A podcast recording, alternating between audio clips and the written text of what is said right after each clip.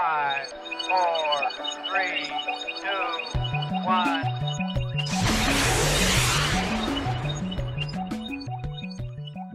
Liebe Cap Insider, herzlich willkommen zum Cap Insider Podcast. Heute reisen wir wieder in die Zukunft und das ist ja eigentlich auch ganz gut, wenn ich da so aus dem Fenster gucke. Corona lähmt das Land in Hamburg, friert sogar die Alster dazu. Alles irgendwie ein bisschen Depri.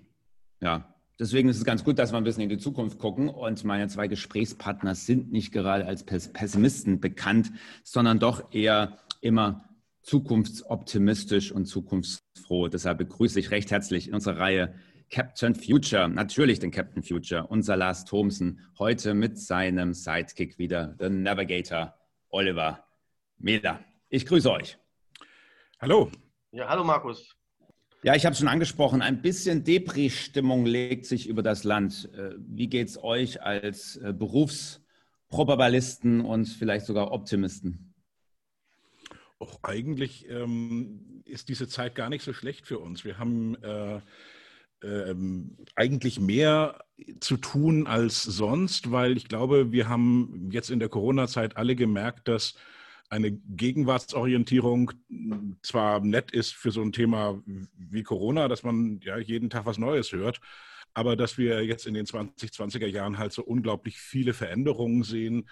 Ähm, und ich glaube, wir haben jetzt auch ein bisschen mehr Zeit, ähm, nachzudenken, wo finden wir Innovationschancen, das betrifft unsere Firmenkunden, aber auch wo gibt es Investmentchancen in den 2020er Jahren.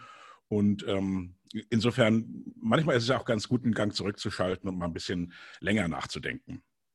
Ja, an sechs dieser Anlageopportunitäten der 2020er sind wir schon vorbeigekommen, vorbeigereist. Heute das große Finale. Es geht um Reinventing Manufacturing.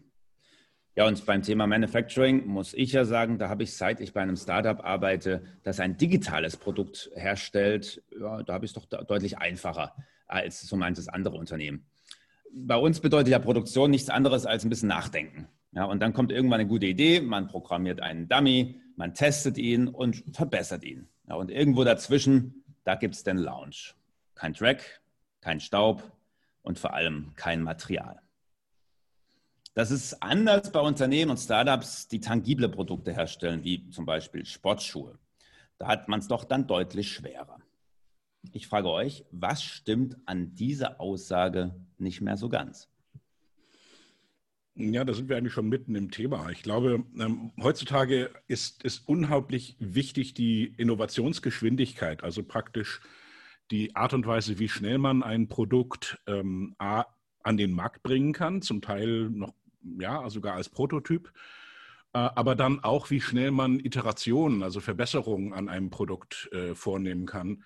Ähm, ein ganz, ganz entscheidender, ähm, ein ganz, ganz entscheidendes Element ähm, in dem Erfolg. Und bislang, Markus, das hast, hast du vollkommen recht, ging das zwar mit, mit rein digitalen Produkten ganz gut, aber immer wenn man was herstellen musste, musste man ja ähm, ähm, sehr lange warten, bis jemand ein Werkstück hergestellt hat, bis man irgendetwas, ähm, eine Presse gebaut hatte, die dann etwas tatsächlich so ähm, herstellen konnte, wie man das will. Und das verändert sich natürlich mit solchen Technologien wie 3D-Druck. Ähm, wir haben ganz andere Möglichkeiten, jetzt Rapid Prototyping zu machen oder in einer Kleinserie ja, Bauteile in einer Form, in, einer, ähm, in einem Material herzustellen, oder in Materialien herzustellen, die ähm, ähm, tatsächlich uns etwas anfassen lassen. Und ähm, ich glaube, wir sind äh, da genau an dem Punkt, wenn wir es tatsächlich schaffen, die gleiche Geschwindigkeit auch in die physische Welt zu übertragen, die wir in den letzten zehn Jahren im digitalen Umfeld gesehen haben, dann haben wir es tatsächlich mit ganz neuen äh, Herstellungsverfahren äh, zu tun und, und eröffnen damit eben die Möglichkeit auch, für Startups nicht erst eine große Fabrik bauen zu müssen, sondern recht schnell in eine Kleinserie zu kommen mit Produkten. Ja, hinzu kommt, äh, noch bevor wir überhaupt das erste Bauteil ähm, äh, haben fertigen lassen, äh, sind, sind die Simulationstools heutzutage so gut und so günstig geworden, dass wir also auch unterschiedliche Materialeigenschaften ähm, vorher schon so durchsimulieren können, dass wir äh, schon beim ersten Bauteil, was hergestellt wird, auch das herausbekommen können, was wir vorher uns erhofft hatten, was äh, rauskommen soll. Äh, früher war das ja nicht so, da war ja äh, typischerweise Trial and Error. Ähm, ich wollte ein, äh, ähm, weiß nicht, eine ein, ein neue Materialeigenschaft irgendwie herstellen, musste das dann alles erstmal zusammenbacken, äh, ähm, also wie ein, wie ein Alchemist praktisch und gucken, ob das auch herauskommt, was ich wollte. Und heute geht das mit Simulationen ähm, schon ziemlich gut. Also noch nicht perfekt, aber schon sehr gut, sodass also die Zahl der Iterationsschritte ähm, für mein physisches Produkt äh, immer kürzer werden.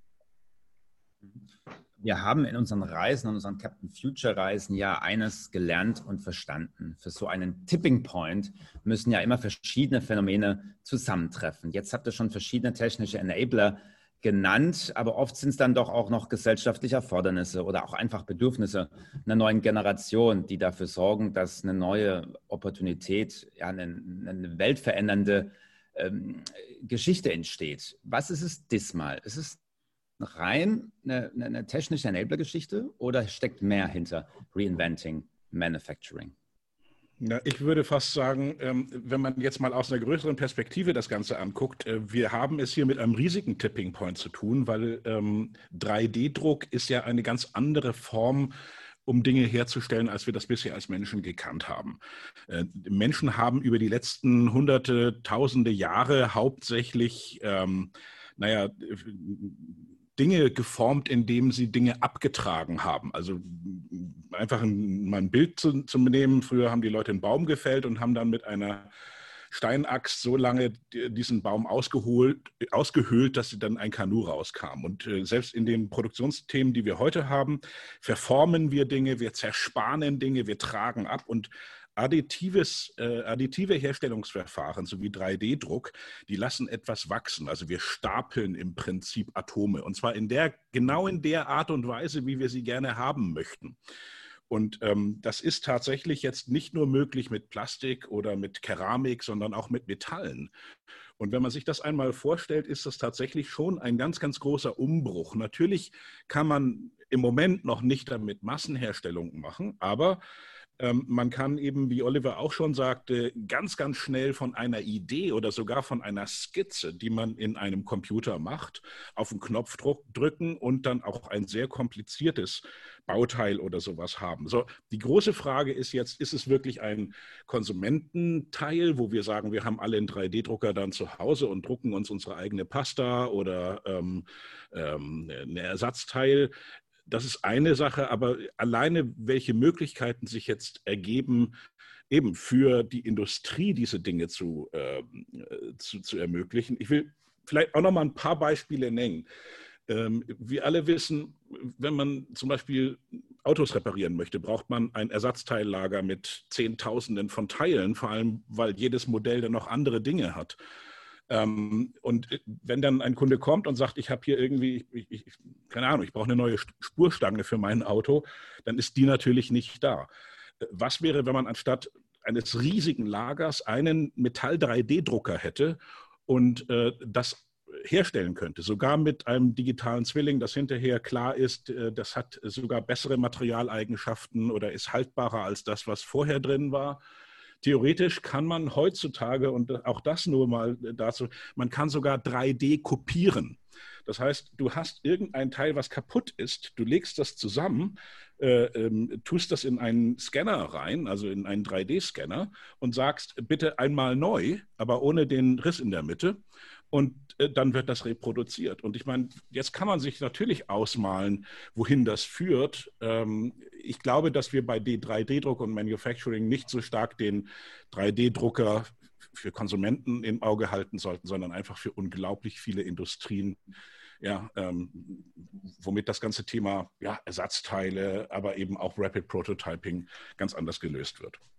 Also ich denke, das müssen wir nochmal bisschen entzerren und drauf gucken. Okay. Wenn man an 3D-Druck denkt, ist es, glaube ich, heutzutage schon noch so, dass man so ein Modell vor Augen hat. Oder du, du nennst es jetzt ja auch Rapid Prototyping. Also es geht um den Prototyp, äh, um etwas möglicherweise zu testen oder eben diesen Dummy zu haben. Ähm, wenn du jetzt aber von Ersatzteilen sprichst, dann ist das ja nicht mehr nur ein, ein Modell, sondern tatsächliche Kopie oder Einsatz von der tatsächlichen Sache. Also geht es in die Richtung oder sind wir da schon?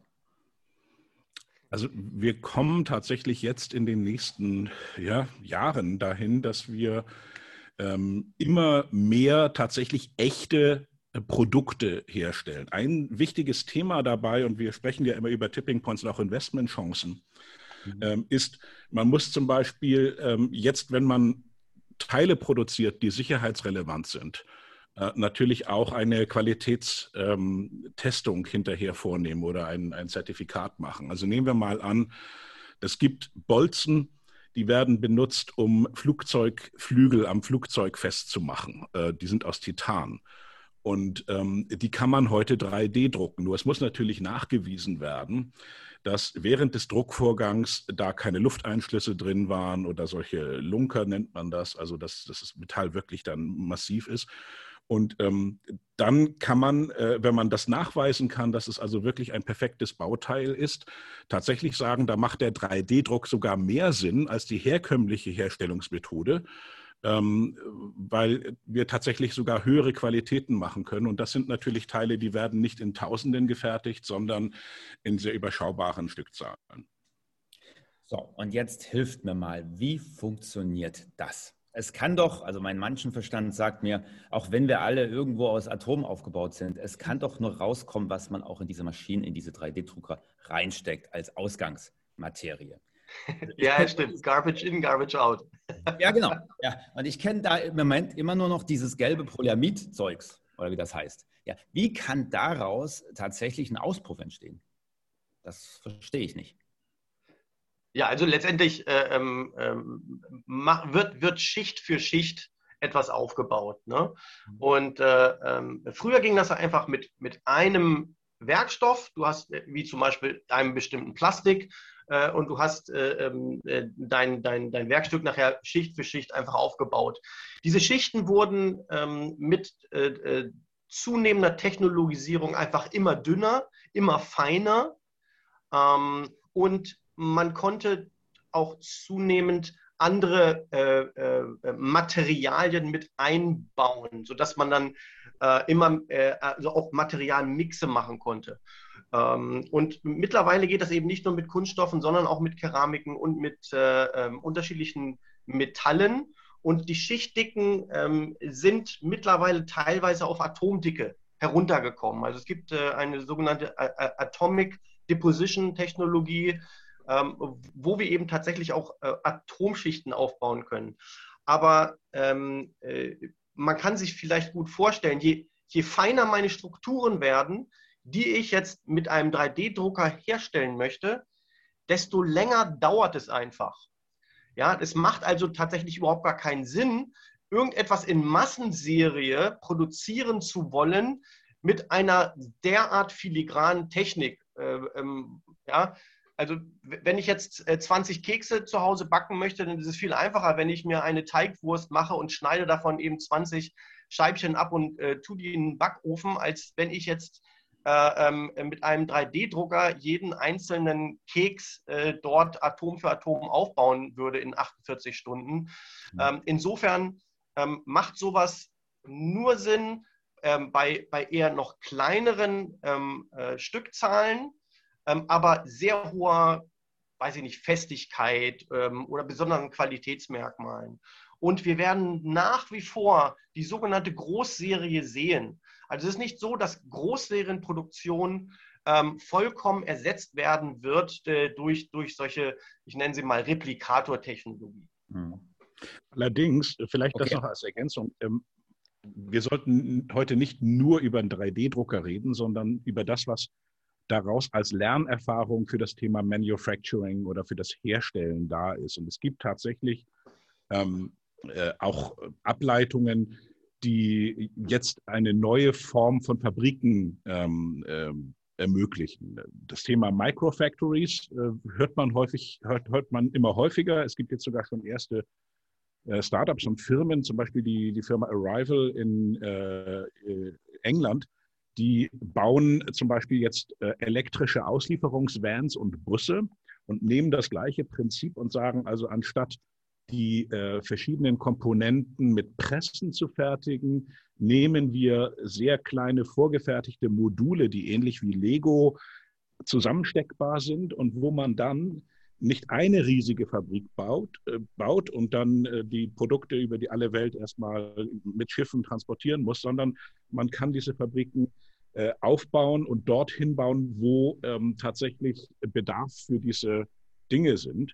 Mhm. Und ähm, da nutzt man eben praktisch dieses Prinzip, dass man äh, diese neuen Fabrikationstechniken nimmt, auch für neue Microfactories. Äh, sehr interessant, denn die sind auch hochgradig automatisiert und roboterisiert. Das Schöne ist, ähm, man muss dann die Produkte, die man baut, nicht mehr global verschiffen. Man hat keine Zollprobleme oder es gibt viele Firmen, die zum Beispiel, wenn es darum geht, Busse zu kaufen, eine, eine Voraussetzung ist, dass die im eigenen Land gefertigt werden. Ähm, insofern ist das Thema Manufacturing tatsächlich jetzt an so einem Tipping Point, wo auf der einen Seite immer noch die Economies of Scale gelten, also eine große Fabrik kann günstig produzieren. Und daneben haben wir so einen ganz neuen Typ von Unternehmen, die sagen, ähm, wir denken das Thema ähm, Herstellung tatsächlich neu, auch basierend auf diesen additiven ähm, Ideen, die wir vom, vom 3D-Druck gelernt haben. Ja, und in diesem Zusammenhang äh, fällt auch äh, zunehmend ein Stichwort Infrastructure as a Service. Also früher hat man ähm, oder hat ein Großunternehmen äh, sich eine Fabrik gebaut und es gehörte diesem Unternehmen und hat nur Produkte dieses Unternehmens gefertigt.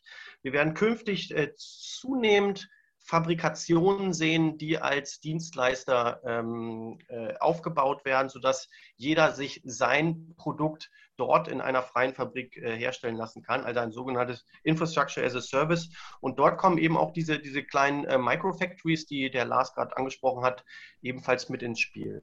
Das Ganze geht äh, einher mit einem weiteren Trend ähm, hin zu ähm, äh, Marktplätzen für Technologiedaten und überhaupt der Möglichkeit, so eine Infrastruktur, eine physische Infrastruktur, ähnlich wie eine Internetinfrastruktur, ähm, auch überhaupt vermieten zu können für ein bestimmtes Produkt, für eine bestimmte Zeit, für einen bestimmten Kunden. Ähm, dafür brauchen wir äh, Abrechnungssysteme und hier wird äh, heute mehr und mehr tatsächlich Blockchain eingesetzt. Früher war es ein Hype-Thema, dann ist, kam so das große Erwachen, naja, ist ja eigentlich doch nur ein Hype und da passiert nichts. In Wirklichkeit ähm, ist in der Zwischenzeit viel, vieles dort passiert und äh, ähm, man wird sich wundern, wie viele Industrieunternehmen tatsächlich an Blockchain-Themen im ähm, äh, Fabrikationsumfeld dort arbeiten. Also da werden wir eine ganze Menge sehen und das, da lohnt sich auch ein Blick als Investor. Das, zu den Investorenmöglichkeiten kommen wir später noch.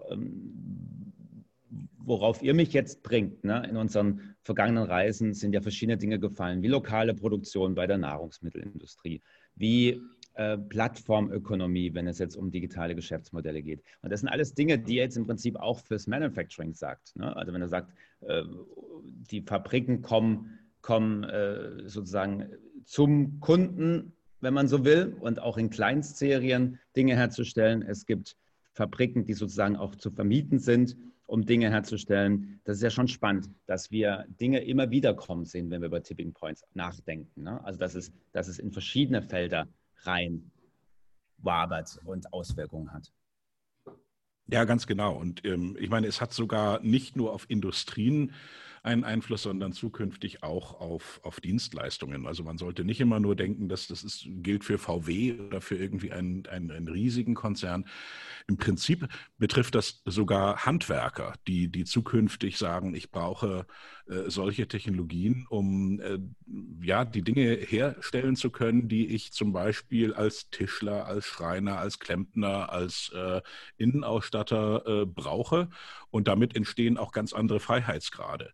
Und ich glaube, es wird für Konsumenten recht äh, normal sein, dass man sogar, wenn man eine Idee hat und sagt, ich hätte gerne einen, äh, ja, einen speziell geformten Tisch oder, oder irgendwelche Gartenmöbel, die mir gefallen würden, ähm, dass man äh, sich tatsächlich individualisiert diese Dinge herstellen kann. Und äh, der Trend der Individualisierung, der ist ja ungebrochen.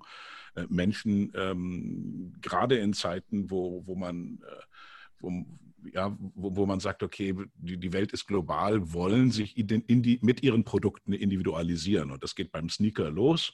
äh, wo man sagt, okay, ich habe den, der mir gerade gefällt und der meine Geschichte erzählt und das geht nachher bis in die Einrichtung von Wohnungen und naja, um noch einen draufzusetzen, in China gibt es ungefähr 30 Unternehmen, die im Moment an 3D-Druckern arbeiten, die komplette Häuser und sogar Hochhäuser bauen können in einigen äh, Jahren. Also Beton ist auch ein ähm, ja, eine Art, wie man 3D-Druck machen kann. Ja. Ja, wenn man sich solche Sachen einfach mal vorstellt, was das zum Beispiel auch bedeutet, also selbst solche Industrien wie die Bauindustrie, wo man dachte, na gut, da sind Schaufeln und Betonmischer und, und ähm, nee, also es betrifft wirklich fast jede Industrie. Ja, also mit Hochhausdruck hat jetzt noch keiner meiner Freunde zu tun, aber in der Tat, das Thema Sneaker kommt nicht von ungefähr. Ein, ein Freund von mir arbeitet tatsächlich an so einem ziemlich gehypten Startup, das Sneakers per 3D-Druck individuell designt und dann eben auch äh, herstellen kann als Einzelpaar. Und das Ding geht ab, äh, unglaublich. Also Designer, Investoren, ähm, eine ganze Infrastruktur baut sich rund um diese Technik auf. Es ist sehr, sehr spannend, das zu verfolgen. Und das bringt uns jetzt, glaube ich, auch nochmal zum Thema ähm, Anwendungsfelder. Wir sind schon auf verschiedene Themen gekommen. Möchtet ihr nochmal darauf eingehen, was sind so die Kernanwendungsfelder, nicht so, ich sage es mal, exotische Dinge, die ganz nett sind, sondern da, wo, wo richtig Geld mitgemacht werden wird. Naja, wir gucken, ähm, wenn wir die Investorenbrille aufsetzen, immer gerne in diese zweite Reihe oder in, in die Enabler, wie wir das nennen. Mhm. Also äh, zum Teil auch Startups und kleine Firmen, die eine, ein, eine Teiltechnologie oder ein, eine Durchbruchsinnovation ähm, haben, die tatsächlich dann so etwas ermöglicht. Ähm, ich hatte vorhin schon angesprochen, das ganze Thema Qualitätssicherung bei 3D-Druck ist ein Riesenthema. Das macht keinen großen Unterschied, wenn man nur zu Hause einen kleinen Plastikdrucker hat, in dem, wo man dann mal äh, Kinderspielzeug ausdruckt. Aber wenn es nachher industriell wird, ähm, äh, braucht man tatsächlich so einen, einen Scanner beziehungsweise eine Möglichkeit, äh, die Qualität von diesen Bauteilen tatsächlich so zu testen und auch zu zertifizieren. Man spricht ja, ein kleines Beispiel hier vielleicht, wenn ich mal ähm, ja. äh, ähm, einwenden darf. Äh, wir hatten mehrere Gespräche in den USA mit Aerospace-Unternehmen und haben die gefragt, wie macht ihr denn das mit den drei 3D-Druck-Bauteilen? und da sagten die, ja, ähm, für ein Bauteil ähm, stellen wir fünf Stück her im, im 3D-Drucker. Vier davon werden in viele Scheibchen geschnitten und reingeschaut. Ähm, und beim fünften wird gebetet. Das wird dann eingebaut. Und äh, äh, da könnt ihr euch vorstellen, also erstens, was, was, was die Kosten sind für also was, wie lange das dauert. Und, äh, ähm, und dann hast du noch nicht mal äh, eine absolute Sicherheit dabei. Ähm, äh, daher kommt diesen, diesen Qualitätssicherungstechnologien ähm, äh, ein besonderer Stellenwert zu. Und äh, hier ähm, haben wir eben ein ähm, Unternehmen gefunden, das genau diese Durchbruchsinnovation da geschafft hat. Ähm, ähm, ein, eine solche Qualitätssicherung auf sehr, sehr äh, feinem und schnellen Level zu machen. Und das äh, in Inline-Produktion ist sogar ein Unternehmen aus Deutschland. Ja, und das ist eben das Spannende. Ich glaube, dass sich in diesem ganzen Ökosystem ähm, enorm viele Opportunitäten bringen. Und äh, wir, wir sagen immer, es ist manchmal viel lukrativer, nicht darauf zu warten, bis dann irgendein Weltmarktführer für 3D-Druck da ist, sondern tatsächlich zu schauen, welche Unternehmen arbeiten damit. Und ich hatte eben ähm, äh, das schon mal erwähnt, es ist eben nicht nur der reine 3D-Druck, sondern dieses ganze Thema Microfactories, äh, wie wir insgesamt Produktion zukünftig verstehen, ähm, wie das, ähm, wo tatsächlich diese Umbrüche sind von recht individual hergestellten Produkten ähm, und wo ist die Grenze zum wirklich dann einfach an der großen Maschine hergestellten Massenprodukt. Ähm, alleine im Mobilitätssektor, wir finden das eigentlich recht spannend äh, zu schauen, ähm, die Art und Weise, wie wir eben Fahrzeuge herstellen, verändert sich derzeit. Ähm, Stichwort Microfactories. Man kann aber eben auch mal schauen, ähm, wenn es um Manufacturing geht, was Oliver vorher erwähnt hat, das ganze Thema Blockchain. Wir, wir, wir, wenn ein Bauteil einmal designt wurde und spezifiziert wurde, kann man sie in der Blockchain, also die genaue Bauanleitung und alle Maßzeichnungen natürlich hinterlegen. Und es gibt auch Geschäftsmodelle, wo man dann einfach mit diesen Daten arbeiten kann, dass äh, man äh, sogar noch als, als Hersteller, Erfinder, äh, Lizenzinhaber tatsächlich ähm, Geld damit verdient, tatsächlich den, den, den Bauplan ähm, oder das, das, die, die ursprüngliche Engineering-Leistung zu verkaufen. Und hier entstehen tatsächlich ähm, eine, eine, ganze Reihe von sehr interessanten äh, Opportunitäten. Ähm, wir sind ja immer dabei, wir, wir, wollen jetzt keine einzelnen Aktientipps oder Firmentipps geben, aber man sollte auf dem Radar wirklich haben, dass die Veränderung, wie wir Herstellung von Gütern, egal ob das ein Hochhaus ist, ein Turnschuh oder ein Auto oder ein Ersatzteil ist, ähm, da äh, ergeben sich unglaublich große Möglichkeiten. Und wenn man das nicht auf dem Radar hat, dann liest man vielleicht die Zeitung an der falschen Stelle. Oder man, man äh, also man sollte sehr genau sein, äh, jetzt hingucken, weil das ist ein Trend, der noch nicht jeden Tag in den, in den ähm, Wirtschaftsnachrichten erwähnt wird, der unserer Meinung nach aber in den nächsten zwei bis fünf Jahren enorme Opportunitäten ähm, bietet. Ja, was äh, ähm, vielleicht noch ergänzend dazu, für, für Manufacturing der Zukunft äh, ähm, dürfen wir natürlich auch nicht ganz vergessen, wir werden immer mehr äh, kollaborierende Roboter im ähm, äh, Produktionsumfeld sehen. Und äh, für Investoren ergeben sich hier sehr interessante Opportunitäten, äh, wenn man das einfach mal zu Ende denkt. Was bedeutet denn das, wenn dort ähm, äh, gemeinsam mit Menschen kollaborierende Roboter äh, herumspringen und zusammen mit dem Menschen arbeiten. Äh, welche äh, Herausforderungen entstehen denn dabei? Äh, wenn, wenn ähm, mit ganz neuen Materialien äh, hantiert wird, denn gleichzeitig haben wir eine kambrische Explosion bei neuen Materialmixen, ähm, und ein Roboter soll jetzt mit einem, einem Bauteil hantieren, wo, es noch, wo er noch nicht mal weiß, was das für ein Material ist, das eine bestimmte Biegefähigkeit äh, oder Bruchfestigkeit oder sonst was hat. Ähm, äh, plötzlich muss dieser kollaborierende Roboter eben auch damit irgendwie umgehen können. Dann hat aber schon irgendjemand irgendwo auf der Welt mit diesem Material und seinem Roboter schon mal hantiert und hat dafür ähm, äh, äh Kalibrierungsdaten schon erstellt. Diese kann er wiederum über einen Datenmarktplatz für 50 Cent, egal, ähm, ähm, online stellen und verkaufen. Und der Roboter, mit dem du jetzt gerade arbeitest, ähm, könnte sich eben schnell ähm, für dieses Bauteil oder dieses Material die Kalibrierungsdaten äh, runterladen und ist innerhalb von Millisekunden in der Lage, mit diesem äh, Material arbeiten zu können. Das ist die Zukunft äh, des, des Manufacturing und hier ergeben sich ziemlich interessante Chancen für Investoren an der Stelle. Ich kämpfe ja manchmal noch mit meinem Multifunktionsdrucker. Wie ich jetzt gehört habe, sehen wir bald den Multifunktionsroboter. Und damit gehen unsere Zeitreisen in die Opportunitäten der 20er Jahre zu Ende. Ja, es hat mir sehr viel Spaß gemacht, die letzten sieben Folgen in loser Reihenfolge mit äh, euch beiden ja, zu, zu erleben. Ich denke, wir alle, wir alle Cap Insider haben extrem viel gelernt und können auch ein Stück weit hoffnungsfroh und gespannt auf diese nächsten 20, jetzt äh, 20 sage ich schon, die nächsten neun Jahre sind es ja jetzt nur noch, blicken und eben auch als Anleger ähm, das ein oder andere gute Thema für uns rauspicken. Meine Frage an euch zum Schluss, wenn wir jetzt auf diese sieben Trends, diese sieben Tipping Points nochmal schauen, äh, wenn wir so noch mal ein paar Highlights herauspicken wollten, was sind so die Entwicklungen, die unser Leben die nächsten Jahre komplett und am stärksten auf den Kopf stellen würden? Eure Top-Liste. Ähm, das fällt uns immer schwer, eins da rauszunehmen. Vor allem, wie wir das eben schon besprochen haben, die wirken eben alle sehr stark zusammen. Robotik mhm. ist spannend, weil wir kommen an den Punkt, wo Roboter eben nicht mehr nur eingesetzt werden in einer Fabrikhalle, fest verankert auf dem Boden, sondern in menschliche Umfelder hineinkommen. Also ob das Pflege, Haushalt, Produktion, Handwerk äh, ist. Super spannend. Und ich freue mich auf, auf das, das Thema, weil das, das wird nochmal eine ganz neue Dimension geben. Und wie ich eben schon erwähnt habe, ähm, der Markt für Robotik ist nach unseren Berechnungen in zehn Jahren größer als der Automobilmarkt heute.